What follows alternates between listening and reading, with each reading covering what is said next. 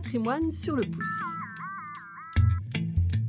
Des podcasts proposés par la Maison du patrimoine pour explorer Quimper, ville d'art et d'histoire. Cette première série est consacrée à l'hygiène et la santé à Quimper. Aujourd'hui, l'établissement public de santé mentale Étienne Gourmelin. Salut Cynthia, tu sais que je commence mon nouvel emploi à Gourmelin lundi?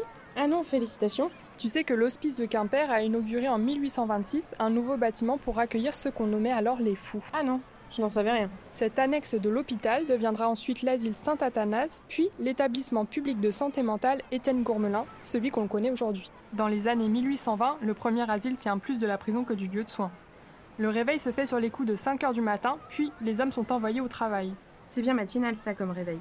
Oui, la discipline règne. La forme même du bâtiment, en U, rappelle l'univers carcéral. 30 cellules sont destinées aux patients, et aux fenêtres, on trouve des barreaux. Hmm, pas très feng shui comme condition d'accueil. Non, c'est sûr. On pense alors que le meilleur traitement pour les patients, c'est l'isolement. C'est la doctrine qu'on appelle l'isolement thérapeutique. Le travail est aussi une part importante du processus de guérison. Les médecins qui prennent en charge les patients sont alors nommés les aliénistes. Et s'ils recommandent le travail, c'est que l'état physique et l'état mental sont rarement distingués.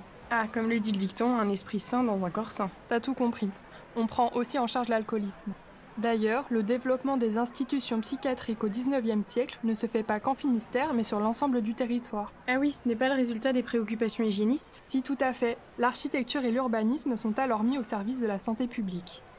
Progressivement, les personnes avec un handicap mental ou psychique changent de statut. De fou, ils passent à aliénés. Ce changement de vocabulaire est une révolution, car on considère que l'aliéné est un malade, il peut donc guérir. Ouais, un grand pas pour les personnes concernées. Tout à fait.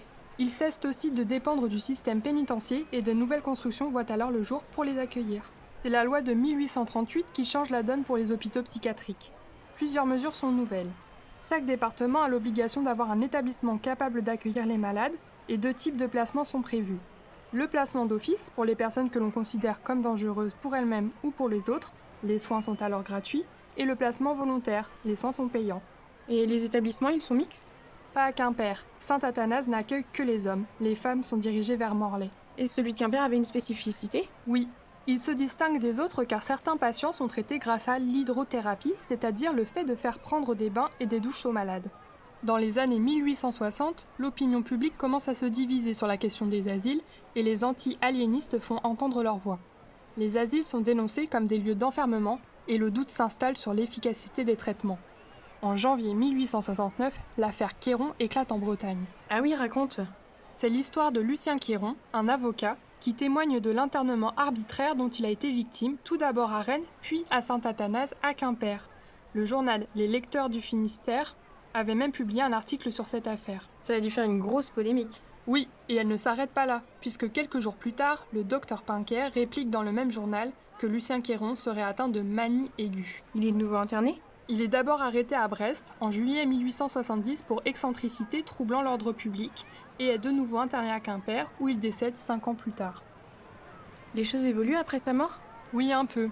Célestin Baume, qui dirige l'hôpital à ce moment-là, s'attelle à la construction de deux nouveaux bâtiments. On est alors loin de l'hôpital-prison des premières années. La brique se mêle au bois et à la pierre. Oui, donc le cadre de vie des malades s'améliore. Oui, mais Saint-Athanase souffre toujours de la surpopulation. Au 1er janvier 1892, 509 hommes sont internés alors que l'institution est conçue pour en accueillir beaucoup moins. En 1911, un service pour enfants est créé et le Front populaire transforme l'asile en hôpital psychiatrique en 1937. Et pendant la Deuxième Guerre mondiale, entre le rationnement et les privations, ça s'est passé comment? Tu fais bien d'en parler. Malgré les efforts des médecins et du personnel, on estime que 400 personnes sont décédées de la faim, du froid, du manque d'hygiène et de la pénurie de traitements médicamenteux. Après-guerre, une réflexion sur l'hôpital psychiatrique est menée. En 1950, le débat est enfin porté à l'Assemblée nationale. Ah oui, 70 ans après l'affaire Quéron quand même. Eh oui, l'hôpital s'ouvre alors sur la ville. Plusieurs entrées sont percées et les murs sont abattus. Ah oui, c'est le concept de l'hôpital village qui se met en place. C'est ça. Pour achever cette transformation et ce changement d'image, le nom Saint-Athanas disparaît et l'établissement est rebaptisé Étienne Gourmelin en 1959. Les soins se font en grande partie hors des murs et l'hospitalisation est à présent une exception. Bon, en tout cas, t'es bien calé sur le sujet. Bon courage pour lundi prochain. Merci